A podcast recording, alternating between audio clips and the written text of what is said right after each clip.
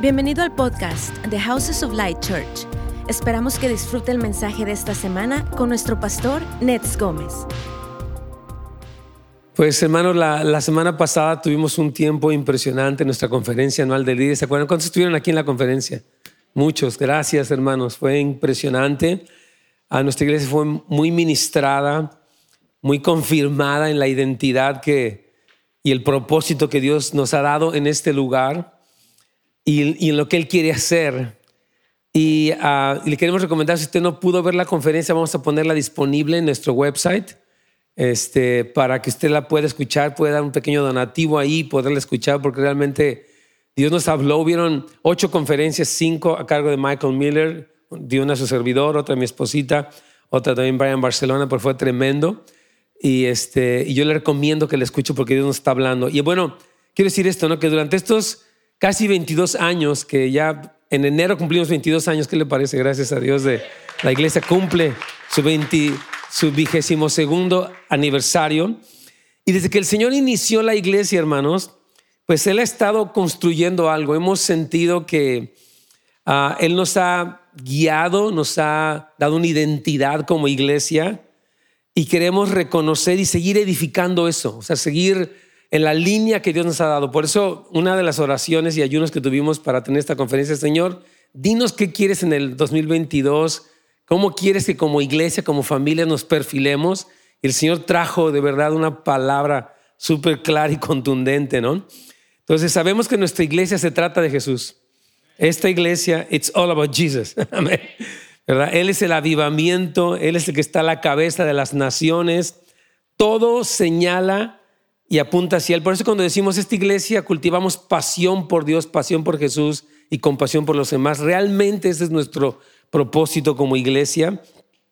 Y el Padre quiere que sigamos, nos decía Michael Miller y sentimos inspirado por el Espíritu Santo, que protegiéramos nuestro ADN, o sea, que no nos desviáramos, aunque son 22 años, que siguiéramos en esa misma línea, en ese mismo sentido de amar la presencia de Jesucristo y Él está aquí, puedo sentir su hermosa presencia. Él está entre nosotros y es lo más increíble. Y quiero en esta mañana hablar, este, hablarles de Jesús. ¿Qué les parece si hablamos de Él? Él es impresionante.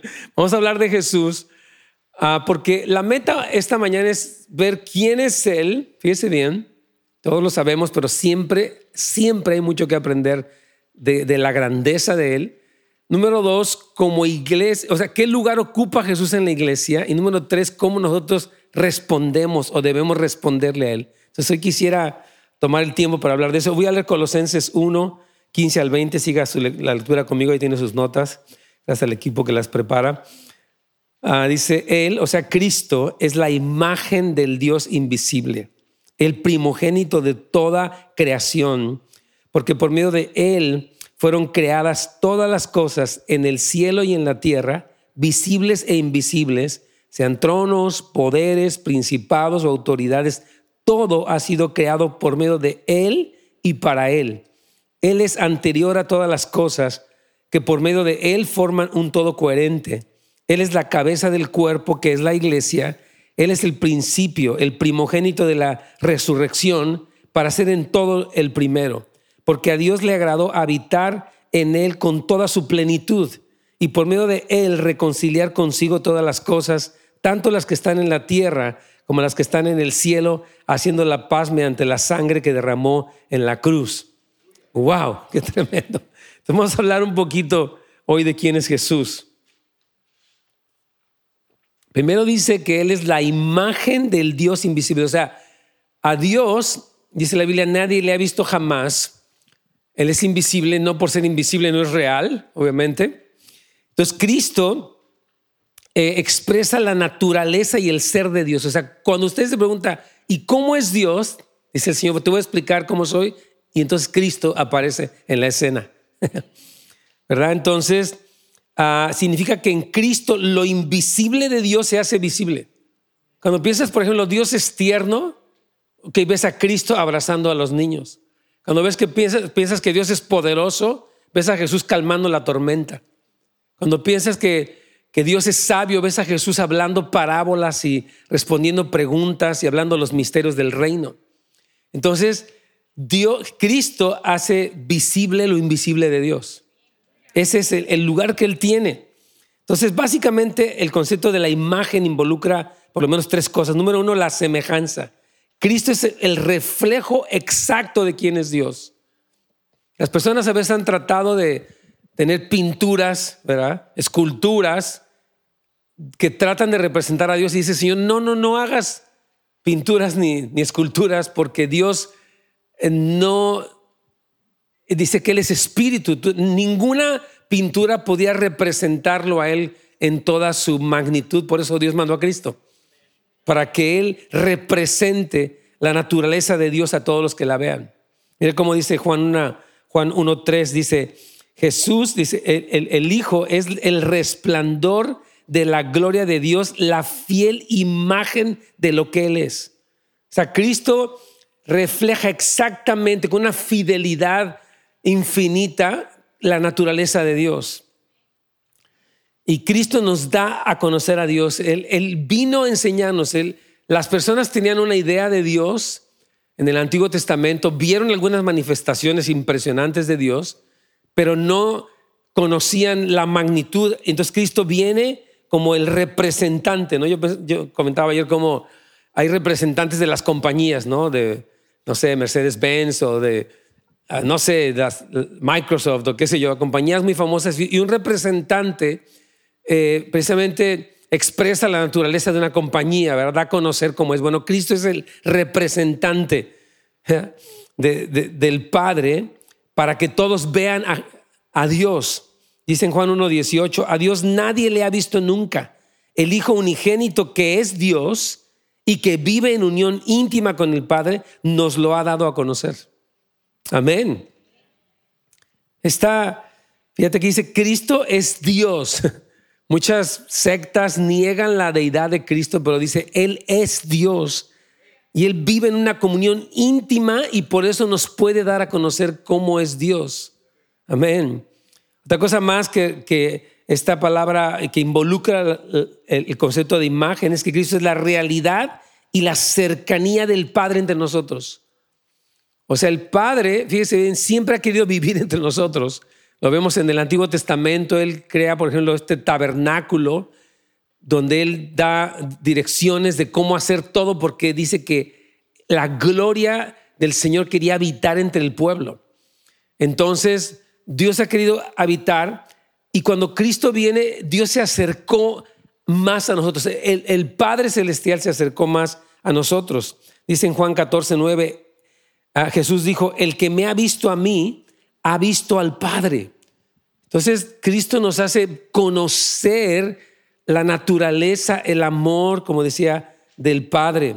Dice en Juan 1.14, y hemos contemplado su gloria, está hablando de Jesús, la gloria que corresponde al Hijo unigénito del Padre, lleno de gracia y de verdad. Entonces, Cristo, hermanos, es tan especial, tan hermoso, tan poderoso, porque Él es la imagen del Dios invisible. Repito, Él hace visible lo invisible de Dios. Cuando nos reunimos, nos reunimos en torno a su presencia. Nosotros no simplemente venimos por costumbre a la iglesia, ¿verdad? Y es bueno venir y todo, pero tenemos que ser muy conscientes de quién está aquí, de que Él es el centro de la iglesia. Amén, gloria al Señor, claro que sí. Dice en el versículo 15, ve y 16, dice, el primogénito de toda creación, porque por medio de Él fueron creadas todas las cosas en el cielo y en la tierra, visibles, visibles e invisibles. Entonces quiere decir que Cristo es superior a la creación y tiene prioridad sobre todo lo que existe. Porque Él fue antes de la creación en el tiempo, o sea, fue, fue antes de todo, ahí estaba Él ya. y Él está en autoridad sobre la creación. Cuando habla del primogénito de toda creación, habla de su lugar prominente y de su autoridad sobre la creación. También significa que Él fue el que dio origen a la creación. Todas las cosas, hermanos, en todo lugar, de todo tipo y en todo, de todo rango, se originaron con Él. Y Dios otorgó vida al universo a través de, su Hijo.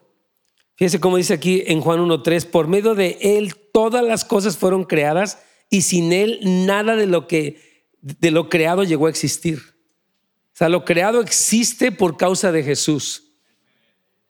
Él es el que sostiene la creación con su amor, con su poder, con su autoridad.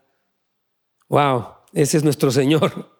Y aquí incluso incluye las cosas visibles, las cosas que usted puede ver, pero aún las cosas que no puede ver. Y aquí ah, Pablo habla de los tronos, poderes, principados y autoridades. Todas estas ah, huestes celestiales, tanto lo que son los ángeles, arcángeles y ángeles, eh, toda clase de, eh, de seres celestiales, y también los principados y potestades, las regiones, como habla Pablo, los que habitan en las regiones de maldad, Cristo tiene la preeminencia y la autoridad sobre todos ellos. Amén. Pablo enumera estos rangos de poderes espirituales y de esta manera afirma que Cristo es superior a todos ellos. Amén. En la cruz Cristo conquistó cualquier clase de fuerzas espirituales, especialmente aquellos que cautivan al, al, alma humana. Cuando usted piensa en personas que han sido cautivadas o usted experimenta algún tipo de cautividad, algún tipo de, ataque, de opresión, usted debe reconocer, Cristo, tú reinas sobre esta cautividad, sobre este ataque, sobre esta opresión. Jesús tiene dominio y poderío sobre toda potestad. Hay poder en su nombre, hermanos. Amén. Amén. Cristo ha demostrado que está sobre todos ellos y por eso no tenemos temor. Una cosa que mucha gente en estos meses, estos días, ha vivido en temor, pues dice, Señor, no temas, yo he vencido al mundo. Jesús dijo, es verdad, en el mundo van a tener aflicción, pero no teman porque yo vencí al mundo, yo tengo el poder y la autoridad sobre todas las cosas. Amén. Entonces, y este versículo 16 es, bueno, casi el centro de esta predicación, dice, todo ha sido creado por medio de Él y para Él. O Cristo no solamente es el medio por el cual todo fue creado, sino la meta o el propósito principal. ¿Por qué fue creada esta iglesia para Jesús? ¿Por qué fue creado, fuiste creado tú para Jesús?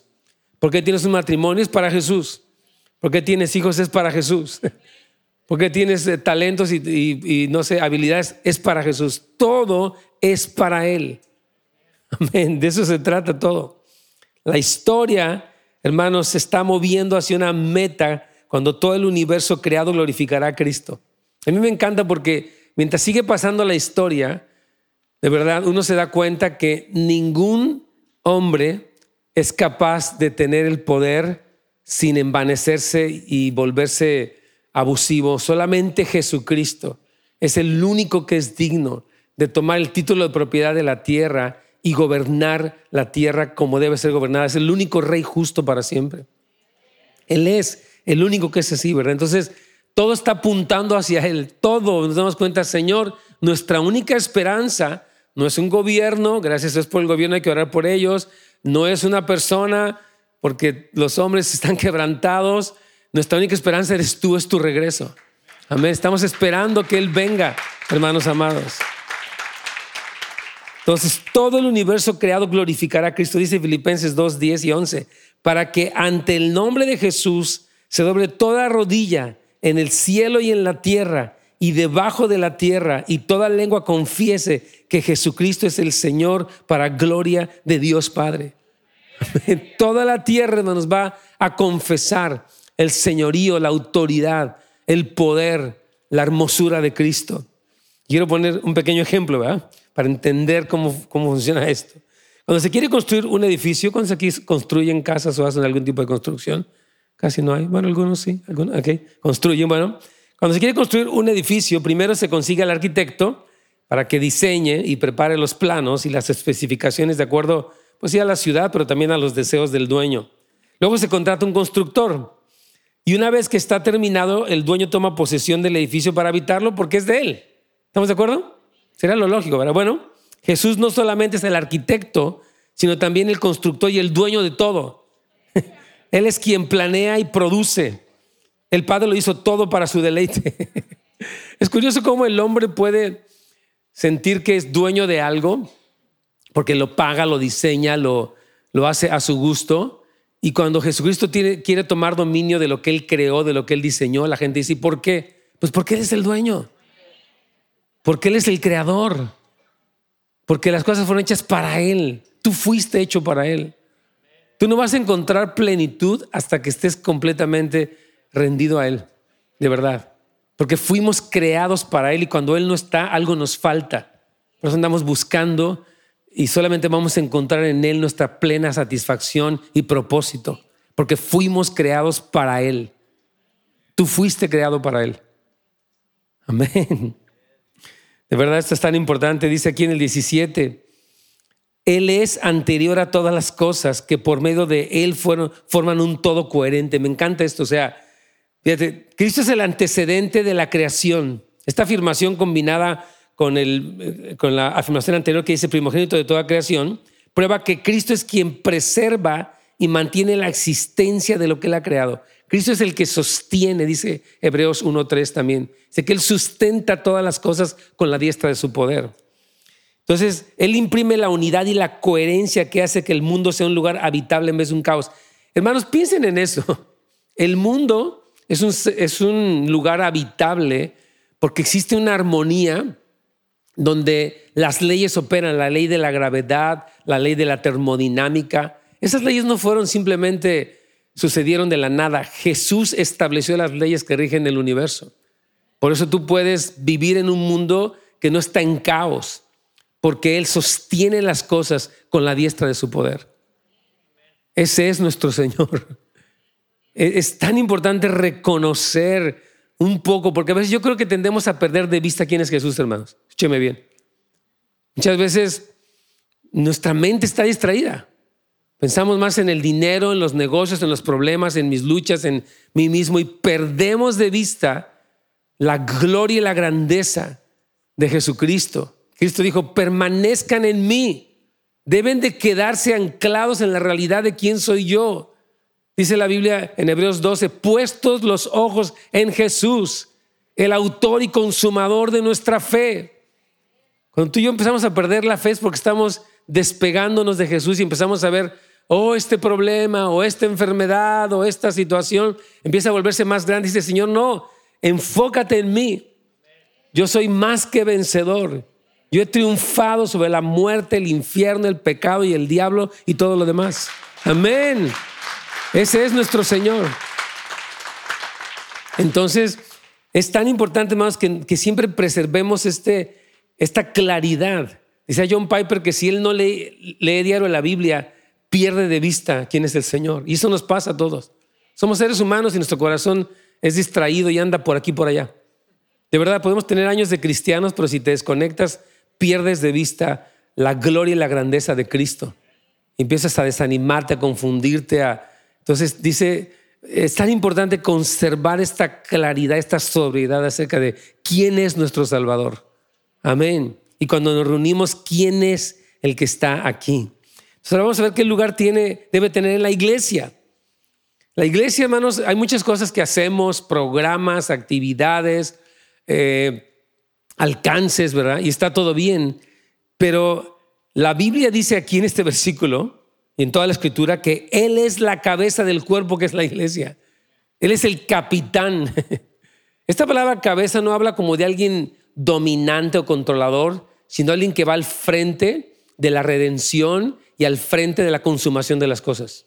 Es un excelente líder que guía con el ejemplo y que toma la iniciativa. Ese es, ese es nuestro, Jesucristo es así. Amén. Aquí Pablo usa esta analogía y varias veces lo usa Pablo también en Corintios para ilustrar la soberanía de Cristo sobre los cristianos. Él es el que va al frente en la redención y la consumación de todas las cosas. Nuestro Señor proporciona autoridad y dirección para su cuerpo. Yo estaba hablando de los, quiero comentar rápidamente, ¿no? de lo que la Biblia, por, ejemplo, de los últimos tiempos. Cuando la Biblia narra, por ejemplo, lo que son los últimos siete años antes del fin de esta era, eh, a la mitad de estos siete años están lo que se llama la abominación desoladora, descrita en Mateo 24, 15, donde el anticristo, que es un ser que aparece, el anticristo aparece, mire, la tierra cada vez va a estar en un caos más fuerte, un caos social, económico, político, moral, y aparece este personaje el anticristo o la bestia, eh, dando una solución mundial. Y la gente está tan desesperada que empieza a escuchar este eh, hombre falso y, empieza él de repente a prometerles paz y seguridad. Pero Pablo dice, cuando digan paz y seguridad, entonces va a ser el fin. Porque este hombre se va a sentar en el templo en Jerusalén y él va a demandar adoración y va a empezar lo que se llama la gran tribulación o la angustia de Jacob, que es la persecución abierta de los judíos y de la iglesia en el mundo, que ya está la persecución tremenda, pero viene de una manera más intensa, dice Jesús, como nunca la ha habido. Pero vemos cómo Cristo, hermanos, él, él toma la iniciativa. Dice la palabra que después de estos 1260 días habrá un desfile triunfal, una procesión triunfal de Cristo en todas las naciones, donde Él recoge a sus amados en lo que se llama el arrebatamiento y después Él empieza a confrontar a sus enemigos. Es la palabra en Isaías 63, que él viene desde Bosra, vestido con un vestido que está manchado de rojo, y dice, oye, ¿por qué estás manchado de rojo? Dice, que, dice bueno, es que, dice, pisé, esta es la sangre de mis enemigos. Dice la Biblia en el Salmo 2 que las naciones se rebelan contra Cristo, contra el Señor y contra su ungido. Y dicen, ¿por qué queremos restricciones del sexo, del matrimonio, de la vida? Y, empiezan a, a decir, vamos a romper sus ligaduras. Y se rebelan contra Dios, pero Cristo va al frente y en esa batalla gloriosa en el, valle de Armagedón, que es la batalla por Jerusalén, se reúnen los reyes de la tierra y Cristo sale como, como varón de guerra. Él es preeminente en el, en el cumplimiento de los planes del fin del tiempo. Es impresionante. Entonces, Cristo es la cabeza porque Él va al frente para cumplir este, este plan del fin de la era. Tremendo, Jesucristo es la cabeza por eso, él es, él es una buena cabeza, repito, es un líder perfecto en todo sentido y por eso debe tener esa preeminencia en la iglesia. Cuando venimos a reunirnos, decimos, ok, Señor, aquí estás tú, queremos darte a ti la bienvenida, queremos que tú seas el centro, queremos que te sepas y te sientas muy amado, porque esto se trata de ti. Amén. Mire, Cuando la Biblia habla acerca de Jesús en Apocalipsis, una de las características que él tiene es que dice que tiene las siete estrellas en su mano, que son los mensajeros, y, él anda entre los candeleros de oro. O sea, Jesucristo se pasea en medio de su iglesia. Y entre más lo reconocemos, más vemos la manifestación de su presencia.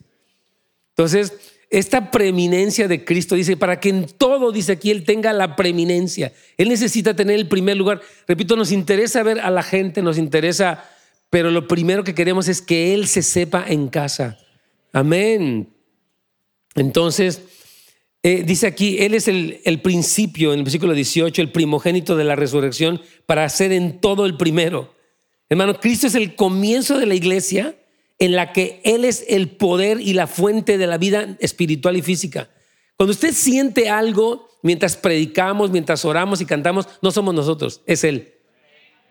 De verdad, cuando una persona es sanada y me hermano, Dios me sanó de mi brazo. Me dijo, no podía levantarlo y me sanó y me dice, aquí estoy mi mano levantada. Ese es Cristo. Nadie de nosotros, por muy buenos que pudiéramos ser en cualquier aspecto de consejería, tomamos crédito de nada. El que transforma matrimonios, el que sana corazones es Jesucristo. Eso es, Él lo hace, hermanos. Él es el poder y la fuente de vida espiritual y física. Él pasó a ser, fíjese bien, el primero en resucitar de los muertos con un cuerpo glorificado. él, él resucitó muertos, resucitó a la, hija de un hombre allí, resucitó a Lázaro, etc. Pero con cuerpo glorificado, Él fue el primero, con un cuerpo ya transformado por la gloria de Dios. Y dice que Él es el primero de muchos. ¿Por qué? Porque nos va a resucitar a nosotros.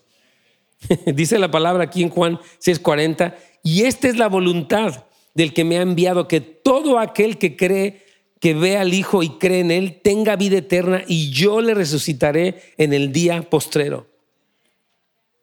Cristo dice que Él nos va a resucitar. Estaba comentando que estaba leyendo un libro que se llama Imagine Heaven de John Burke, es un escritor cristiano, y él empieza a describir, hermanos, lo que se llama las Near Death Experiences, o sea, personas que, que tuvieron a punto de morir, que regresaron. Y más ahorita con tanta tecnología que hay mucha gente está regresando y cuenta él todas las cosas que han visto, las investigaciones de universidades como Harvard y otras, donde han entrevistado a miles de personas que cuando ellos mueren, por ejemplo, voy a contar un caso increíble, porque este tema de la resurrección a veces como que se les hace como que, ¿a poco, pastor? Sí, Jesucristo resucitó con un cuerpo glorificado y Él dice que nos va a resucitar a nosotros con un cuerpo glorificado. El fin de un ser humano no es cuando termina en, ataúd, es solamente una transición o una eternidad con Dios o una eternidad sin Dios. Y ahí es donde tú y yo tenemos que entender, fíjate, cuenta una señora que ya era invidente desde nacimiento, o sea, nació ciega. Y cuando ella muere, eh, porque pasó por una situación, ella eh, sale de su cuerpo, porque nosotros tenemos, nosotros somos un espíritu, tenemos un alma y vivimos en un cuerpo, no sé si sepa eso. Su cuerpo es una, un tabernáculo, es una tienda temporal, dice la Biblia. Entonces, ella sale de su cuerpo y dice que va, y bueno, para esto ve el cuarto donde, donde estaban tratando de revivirla. Ella está viendo desde el techo cómo hay médicos ahí interviniendo, le están poniendo los choques para reavivarla.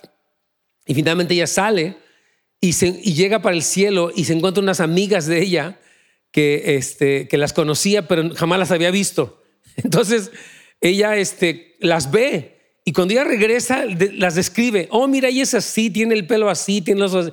Y dicen, pero ¿cómo es posible? Porque ella cuando muere ella ya tiene esta experiencia de este vislumbre del cielo y ella ve a las personas como son. Y cuando dicen, ellos constatan, ok, esta señora es ciega, jamás las ha visto, vamos a ver cómo fueron ellas antes de morir y observan que es la descripción que ellas da, es exactamente.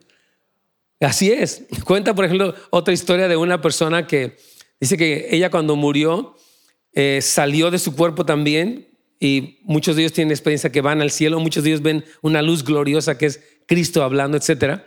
Y cuenta una de las experiencias estas que dice que él salió y cuando vio, vio el techo del edificio. Y entonces dirían, ah, ¿qué viste el techo del edificio? Le dijeron, ¿verdad? Porque dice que sí lo vi. Dice, es más, en una de las esquinas del techo hay un tenis azul izquierdo que está desgastado de la punta. Y dijeron, nah, creo, es como un enfermo que va a andar haciendo en el techo de un hospital. ¿Y qué te crees que vas a salir? Y dice que fueron a ver y estaba el tenis desgastado, izquierdo, azul.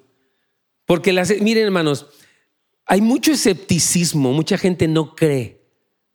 Hay estas como dudas, nos hemos vuelto personas como muy dudosas y así como que cuestionamos, ¿no? Pero hermanos, las realidades de todo lo que está plasmado en la escritura son verdad. Jesús dijo, el cielo y la tierra pasarán, pero mis palabras nunca dejarán de ser. Él es el camino, es la verdad y la vida. Cuando, cuando Juan escribe sobre el Apocalipsis, le dice, escribe, estas cosas son fieles y son verdaderas. Estas cosas van a ocurrir con toda certeza. Van a pasar cada una de ellas. Entonces Cristo se presenta como el primogénito de la resurrección, dándonos a entender que Él nos va a resucitar porque Él resucitó con un cuerpo glorificado y nos va a transformar. Ahí sí va a ser un abrir y cerrar de ojos. En ese momento, cuando les describo del arrebatamiento que viene después de la gran tribulación, hay un, este, en ese momento, dice 1 Corintios 15, somos transformados en un cuerpo semejante al de la gloria suya. Entonces, Cristo es este primero, por eso dice, Él debe tener en toda la preeminencia, en todas las cosas. Jesús es llamado a tener la preeminencia. Y dice aquí ya en el versículo 19, dice, porque a Dios le agradó habitar en Él con toda su plenitud. Imagínate, Dios el Padre en toda su gloria habitó en Cristo. Eso es tremendo porque cuando de, repente Cristo viene en su forma humilde de, hombre y no manifiesta su gloria completamente. Es más, cuando va al monte de la transfiguración, él de alguna forma deja ver su gloria. Dice que sus vestidos resplandecieron. De repente Juan lo ve también en Apocalipsis y los ve, dice que él cae como muerto. O sea, toda la plenitud de la revelación de Dios está únicamente depositada en Cristo.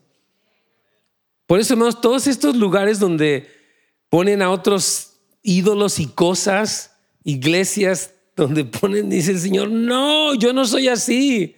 Y no le den adoración a nadie más que a Él, es digno. No hay otro, hermanos.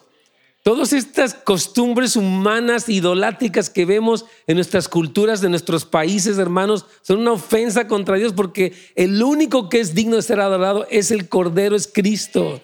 Amén. Entonces, la plenitud de la autorrevelación de Dios se enfoca en Cristo, que es la totalidad de la interacción de Dios con el universo. me encanta eso, la totalidad de la interacción de Dios con el universo se resume en Cristo. O sea, cómo Dios interactúa con el universo y tú ves a Cristo. De hecho, lo ves en el capítulo 5 de Apocalipsis, donde dice que no se halló ninguno digno, ni en el cielo, ni en la tierra, ni debajo de la tierra, de tomar el libro o el título de, propiedad de la mano del Padre Cristo. Y dice, sí, Juan se pone a llorar. ¡Uh! no, nadie dice, no, Juan, no llores. Hay uno que es digno. Uno que es digno y dice que cuando él voltea, bueno, dicen que es el león de la tribu de Judá y él ve un cordero. Dice, y el cordero tomó el rollo de la mano del Padre y echa a andar el plan del fin del tiempo, porque él es el único digno y todos se postran y le adoran. ¿Cómo se atreven las sectas y los pseudocientíficos a minimizar la grandeza de Cristo? Dios de veras los perdone. Entonces esta plenitud se refiere al poder oficial de Cristo que el Padre le dio después de su resurrección, más que a su poder esencial. Mire, Cristo, por ser Dios, tiene poder pero el Padre le otorga más poder como producto de su resurrección. Dice que Él se convirtió en un sacerdote que nos que, es que se puede compadecer de nosotros y que nos da acceso completo al Padre. Entonces, Cristo es, es así, hermanos. Amén. Entonces, ya que estamos viendo un pequeño vislumbre de la grandeza de Cristo, entonces la pregunta es, ¿cómo debemos de responderle? Estamos viendo solamente unos versículos nada más ahí miles de versículos y libros ah, en la escritura que hablan de la grandeza de Cristo. Entonces la pregunta es, ¿cómo respondemos ante esta persona tan gloriosa? Como iglesia, hermanos, nosotros reconocemos todo lo que Él es y preparamos todo, todo para demostrarle que Él es bienvenido. Pero algo que sucede es que cuando Él llega quiere ser, quiere que nuestra casa sea su casa. Amén. Quiero explicar esto. Cuando Cristo llega, a un lugar y nosotros lo invitamos, Él no entra como cualquier persona, Él entra como el dueño, porque ya dijimos que todo fue creado por Él y para Él. Entonces, cuando en la iglesia le damos la bienvenida, decimos, Señor, pues esto es tuyo, los cantos son tuyos, todo es tuyo, ¿verdad? Entonces, mire, cuando aquí como dice en Apocalipsis 3:20, dice, he aquí yo estoy a la puerta y llamo. Si alguno oye mi voz y abre la puerta, ¿cómo Jesús respeta nuestra voluntad? Si alguno oye mi voz, Él podía entrar, hermanos, y porque tiene toda la autoridad, pero Él respeta la voluntad del hombre. ¿Tú no quieres? No pasa nada en tu vida. Si tú no quieres, nunca va a pasar nada en tu vida. Pero si tú quieres, Él acepta tu invitación, acepta tu sí.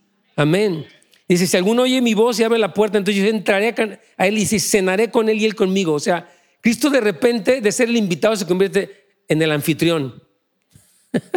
Así es él. Cristo cuando él, cuando es conocido, pasa de ser el invitado, repito, a ser el anfitrión, el que está a cargo. Dice, tú vas a cenar conmigo. O sea, tú me invitaste a mí, pero en realidad tú vas a cenar conmigo, porque el que está en el centro de todo soy yo. Amén. Entonces vamos a, mire, hay mucha, quiero explicar esto. Cristo estuvo aquí en la tierra, pero la gente no reconoció su grandeza, no, muy pocos pudieron reconocerlo. Mucha gente lo que decía, pues dame un pan, dame un pescado, tengo hambre. ¿eh? Sáname, Señor, y dame de comer. Y después ya que se enojaron, crucifíquenlo. No, o sea, lo usaron, no, lo reconocieron. Pero algunas personas, por ejemplo, estos sabios que venían de Oriente, dice la Biblia, estos, que, venían muy probablemente de, de Babilonia, venían ellos, porque, que fue donde estuvo Daniel. Dice que ellos le traían oro, incienso y mirra, dignos del rey. Y cuando ven a Cristo en el pesebre, ellos se postran y lo adoran. No dicen, ah, es un bebé, ¿para qué venimos de tan lejos? Tanto para un bebé, no inventen. No, dice que ellos lo reconocieron y se postraron y le adoraron y le dieron oro, incienso y mirra. Ellos reconocieron la magnitud de quien Cristo es.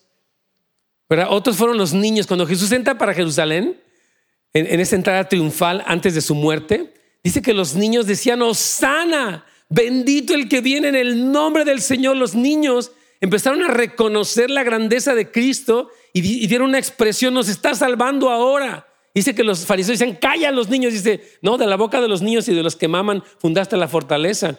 Y ellos, ¿cómo puedes callar un niño que espontáneamente expresa su adoración? No puedes tildarlo de falso o de que está haciendo una conveniencia política. Es un niño que, que reconoce, wow, ahí viene el rey. Ahora, otras dos mujeres que reconocieron la grandeza de Cristo fueron la mujer pecadora y María. Vamos a estudiar un poquitito para poder saber cómo podemos ser buenos hospedadores de la presencia del Señor. Yo conozco muchas personas en esta iglesia son súper hospedadoras. De veras, son increíbles, los felicito. Lo hacen sentir uno como en casa. Pero vamos a aprender cómo hospedar mejor al Rey de Reyes y al Señor de Señores. Vamos a leer aquí en Lucas 7, ah, 37 y 38. Dice, entonces una mujer de la ciudad, se lo estaba predicando la semana pasada Michael, que era pecadora, al saber que Jesús estaba a la mesa en la casa del fariseo, trajo un frasco de alabastro con perfume. Imagínate ella, esta mujer increíble, escuchó, oh, está aquí en, nuestra aldea vino Jesús. Entonces ella empieza a prepararse. Yo lo tomo como, como cuando vamos a ir para la iglesia. Oh, tú en la mañana te arreglas, te bañas, espero. te, te, preparas para ir. porque tú reconoces, esta mujer dice, lo que más seguro es que ella estuviera buscando, ¿qué le voy a llevar? Dice que ya ve un perfume, tengo aquí algo súper costoso, tal vez sea su herencia, un año de trabajo entero en esta perfume que estaba en este contenedor de alabastro y dice, esto lo voy a llevar a ella. Ella empieza a emocionarse al reconocer quién va a estar en casa de este hombre fariseo. Y dice, y estando detrás de él a sus pies, llorando, comenzó a regar con lágrimas sus pies y los los enjugaba o los secaba con sus cabellos y besaba sus pies y los ungía con el perfume. Esta mujer empieza, fíjese bien, ella lo ve y todo lo que, o sea, parte de lo que Cristo es, ella empieza a responder con lágrimas, con adoración, ¿verdad? No le importó porque le llamaba eh, Michael Miller esta como party crusher, ¿no? Como que ella llega y echa... Se supone que el, fariseo la había invitado a ella y finalmente, digo, perdón, a él, ella ni había sido invitada y de repente aparece y todo se centra en ella. Simón se ve mal y ah, le echa a perder la fiesta, ¿no? Este hombre. Entonces, ella este, está en esta expresión de adoración y Simón dice, si este hombre supiera quién es esta mujer, dice que es pecadora, dice, si fuera profeta sabría, ¿verdad? Él, fíjese, estaba menospreciando a Cristo. Ni siquiera de profeta lo tildaba. Y esta mujer reconoce la magnitud de la gloria de Cristo. Entonces el Señor le, hace notar, fíjate en el siguiente versículo, dice, ves a esta mujer, entré en tu casa y no me diste agua para mis pies, mas esta ha regado mis pies con lágrimas. Normalmente la, costumbre de, aquel entonces que los invitados venían había un lugar para lavarse los pies, normalmente los siervos, los, los sirvientes, lavaban los pies de los que venían porque venían de la calle, venían, imagínate, Ahí pasaban caballos y había lodo, no había pavimento y la gente llegaba sucia. Y una atención de un, de, un anfitrión era lavar los pies de los invitados, pero este hombre ni, ni siquiera le lavó los pies. Tal vez estaba usando a Jesús. Pues aquí tengo al famoso en mi casa. No me importa mucho el famoso, me importa verme bien de que yo lo traje. Puede ser, ¿no? Ahora, a mí lo que, me, lo que me sorprende en este pasaje es que Jesús se da cuenta. No me diste agua, ¿verdad? O sea, a veces pensamos que el Señor no se da cuenta de lo que nosotros hacemos o no hacemos. Ay, Señor ni se dio cuenta de que ni doy diezmos. Dice Señor, o oh, claro que me doy cuenta que no das diezmos. El Señor ni se da cuenta de que yo en la alabanza estaba en otro planeta, estaba en mi rollo. Dice Señor, no, me di cuenta de todo. Te observé todo. Yo camino entre los candeleros, yo, ando aquí. Esta es mi casa, dice el Señor. Dice que le dijo, no me diste beso. Jesús espera besos. Él espera ser tratado como Él se lo merece, como Él es digno. Dice, más esta desde que entré no has estado de besar mis pies. Imagínate que estaba esta mujer, pero como que no puedo dejar de besarte. Eres increíble, eres glorioso, eres amoroso, eres perdonador. Eh, no hay nadie tan tierno como tú eres Dios. Ella no puede parar. No puede parar, ¿verdad?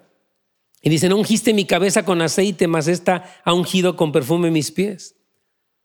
O sea, pero algunas personas reconocieron la magnitud de la gloria de la persona de Cristo. Otra de ellas es María, ¿verdad? La famosa María en Lucas 10, un poquito más, dos capítulos después, o tres capítulos después. Dice, una mujer llamada Marta le recibió en su casa. Otra vez, alguien invita a Jesús, pero realmente el que lo invita no es el que se convierte en el centro de la escena, sino otro. Dice, esta tenía una hermana que se llamaba María, la cual sentándose a los pies de Jesús, oye su palabra, esta mujer centra toda su atención en él. Ella, todo lo demás queda atrás, queda desplazado. Dice, aquí está él, la persona más importante del universo, y eh, está aquí, y, Marta está afanada y turbada, está con su rollo de que hay que preparar esto y hay que estar con aquel otro, y urge esto, y, y se enoja Marta. Señor, dile que me ayude esta floja, que así sentadota a tus pies. Bueno, no le dijo así, pero más o menos. Entonces Jesús le dice, Marta, Marta, como querida Martita, estás afanada y turbada con muchas cosas. O sea, tu mente está saturada de tanto rollo, pero nada de eso es importante. Pero te voy a atender a ti, Jesús, y te, voy a, te estoy preparando unas tarepitas. Dice, Señor, ahorita eso no es lo importante. Lo importante es que yo estoy aquí. Dice, María, dice, ha escogido la buena parte.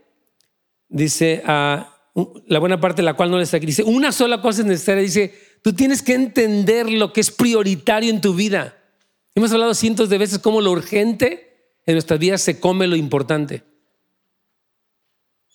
Y tenemos que decir, Señor, no, lo, lo, importante es más importante que lo urgente.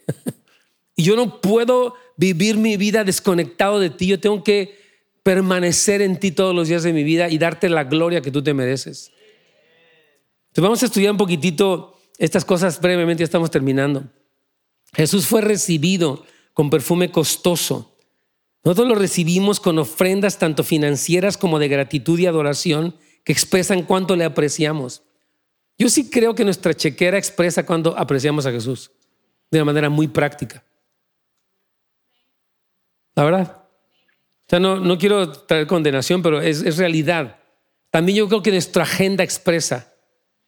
¿Verdad? ¿Cuánto tiempo? Yo creo que sí trabajamos ocho horas, perfecto, y algunos hasta más, no hay problema. Pero ¿quién es el centro durante esas ocho o diez horas de trabajo? ¿Es el dinero o es Cristo? ¿Estás ahí por la ganancia que obtienes o por el plan que Él tiene para ti? Tú puedes estar ahí por el plan que Él tiene para ti y Dios te va a suplir porque hay que trabajar.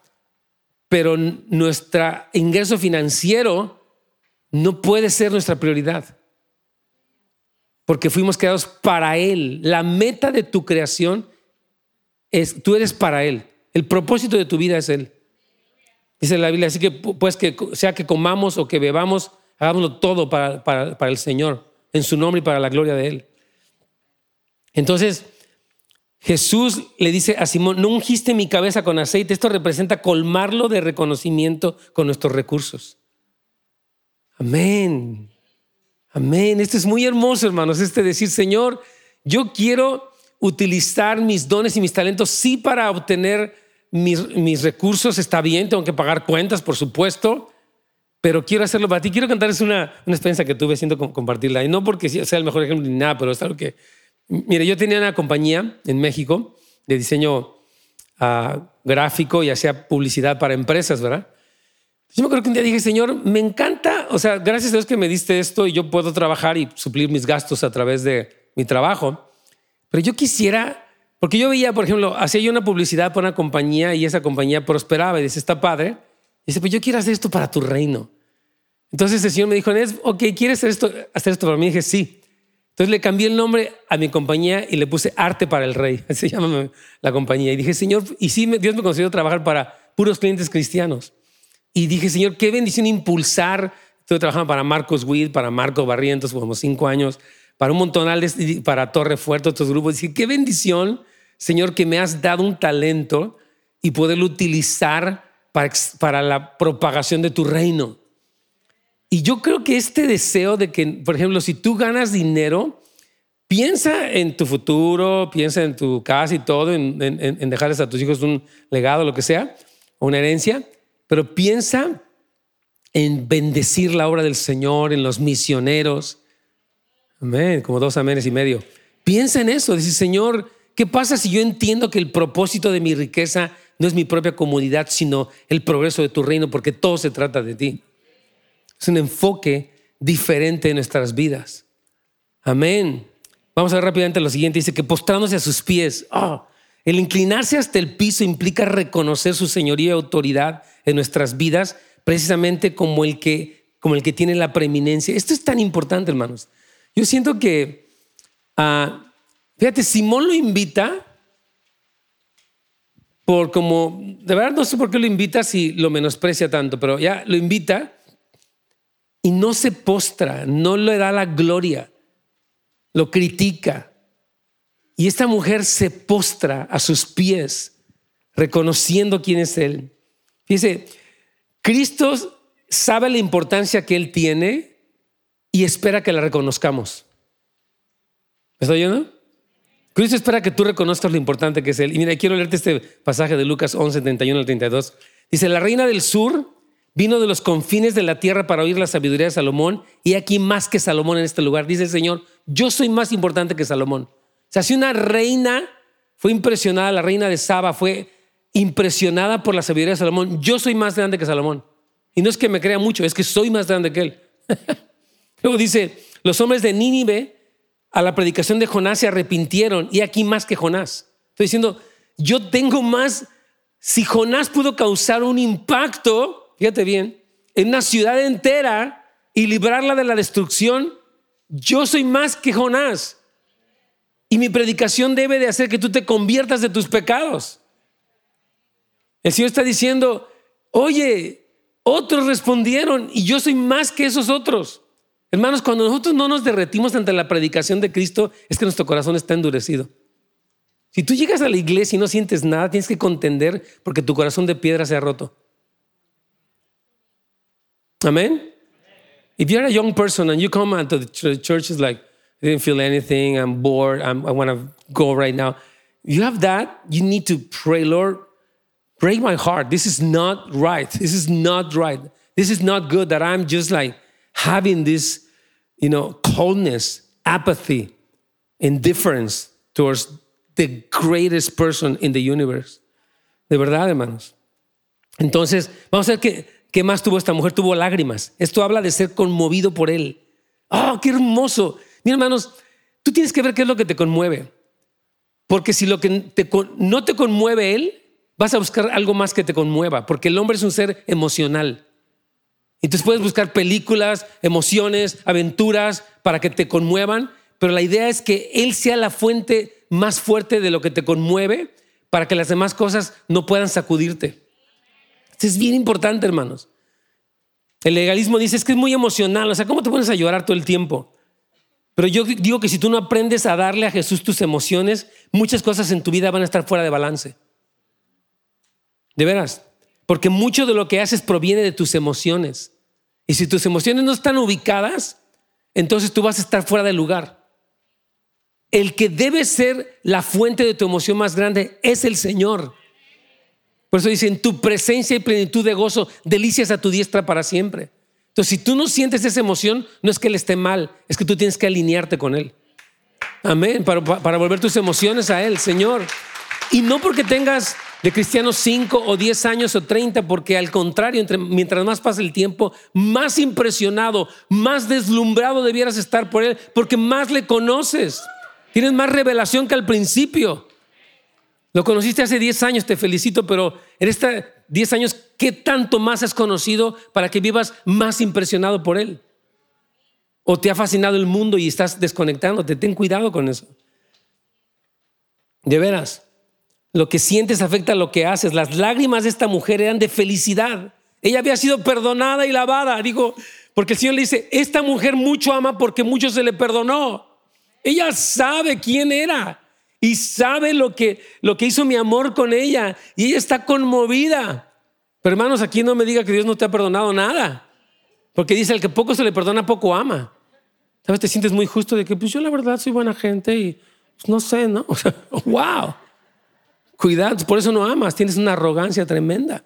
Arrepiéntete de eso y dile, Señor, yo reconozco que estoy profundamente necesitado de ti y que tu amor fue el que me rescató de mi camino en el que lleva al infierno sin pararme. Wow, ella sigue haciendo cosas aquí, lavando y besando sus pies. Los pies de Jesús son hermosos porque llevó el Evangelio e iban a ser clavados en la cruz por nuestros pecados. Los pies de Cristo son algo. Ah, hay una canción que dice: Oh Cristo, déjame besar tus pies, déjame de ti beber agua eterna, pues ella me restaurará, me purificará y así poder escuchar tu corazón. Y los pies de Cristo son una cosa impresionante, de verdad, porque Él pisó esta tierra, Él es humilde, Él es tan santo. Y, y ese lavamiento de los pies y besar los pies de Cristo es darle tus afectos. Y cuando tú le das tus afectos a Cristo, tú vas a ser fortalecido. Gente que se deprime, se estresa, está ansiosa. No te critico por eso. Y, vamos a orar por ti todo, pero es importante que tú digas, Señor, voy a entregarte mis afectos para que las cosas que vengan no me afecten tanto. Porque el que yo tengo, donde tengo mis afectos, es inconmovible. Por lo tanto, las demás cosas me duelen y me afectan, pero no me destruyen. No me destruyen porque mi afecto lo tiene Él. Bendito sea su nombre. Otra cosa más ya para terminar es que es darle toda nuestra atención. María le dio a Jesús la importancia que él se merecía dejando todo lo demás a un lado. Más que cualquier noticia, descubrimiento, ganancia, sabiduría humana o entretenimiento, Él es digno de ser escuchado con todos nosotros. Si tú vienes aquí, hermano, trata de no ser distraído por tu teléfono, por otras cosas, que tu mente está en otro lugar. Entrégale a Jesús la atención que Él se merece. Trata de desconectarte de las cosas que están diciendo que para ti Él no es digno. O que Él no es tan importante. Ya, yeah, whatever. Ok. No, no, no. Señor, yo no quiero. María lo que hizo fue poner todo su enfoque. Aquí estoy, Señor, sentado a tus pies. Habla. Wow. Dice Jesús, así es como se me debe tratar a mí, con toda la atención. Él es digno, hermano, de que le pongas toda tu atención. Entonces hay que darle nuestro amor a Jesús, querida iglesia. Nada de esto él te lo quita por la fuerza, yo insisto. Es algo que tú le das por tu voluntad. Todas estas cosas son voluntarias. No es por obligación. Y esto es la genuina adoración. Tu vida va a ser medida por este gran mandamiento. Muchos de los de este libro que le digo que se llama Imagine Heaven dice que la pregunta es, ok, ¿aprendiste a amar? El resumen es este. ¿Amar a Dios y amar a la gente o no? No te voy a preguntar de cuántos seguidores tenías en Facebook o en Instagram o nada. Te voy a preguntar, ¿aprendiste a amar? Es la, una canción de Mr. Edward, dice, Did you learn to love? It's not about money, it's not, not about popularity, it's about, Did you learn to love? Porque tú fuiste amado. Y lo que se espera de ti es que tú ames al Señor, porque Él te amó primero, y a los demás, porque Él los ama a ellos. Entonces concluyo con esto. Dios está levantando una iglesia que sabe cómo responder a su venida. En Houses of Light estamos aprendiendo a responderle a Jesús Estamos creciendo en el entendimiento para ser mejores anfitriones. Por eso nuestros servicios, el domingo pasado fue un, domingo histórico, dijimos, ¿verdad? Donde íbamos a dedicarle nuestra iglesia a Jesús para que Él sea el centro, Él sea el huésped y de hecho el anfitrión de honor en nuestra iglesia. Cuando Él se vuelve la meta, comenzamos a ver resultados. Anhelamos que esta casa sea marcada por Él. Cuando la gente diga, no fue lo importante el hermano que predicó la alabanza, sino Jesús estaba ahí. Su presencia, su amor, su poder, su abrazo. Amén. Entonces, si tú dices, yo necesito más, algo más, ¿cómo puedes necesitar algo más si lo tienes a Él? Simplemente necesitamos a Jesús, decía Michael Miller. Él es nuestra única opción. Hablaba de este frontonista manco, ¿verdad? El Padre tiene un, solo sermón y dice, este es mi Hijo amado, escúchenlo a Él. El Señor nos está regresando esta realidad. Lo único que tenemos que, lo único que tenemos es a Jesús, pero es lo único que cuenta. E, este es el futuro donde va la iglesia a nivel mundial, hermano. La iglesia a nivel mundial que va a prevalecer en medio de los, de los sacudimientos del fin del tiempo es la iglesia que, que está recostada en el pecho de su amado. De eso se trata todo esto. Vamos a ponernos de pie y vamos a orar, hermanos, queridos. Gracias por sintonizarnos. Para más información de nuestro ministerio, recursos y horarios, visite housesoflight.org.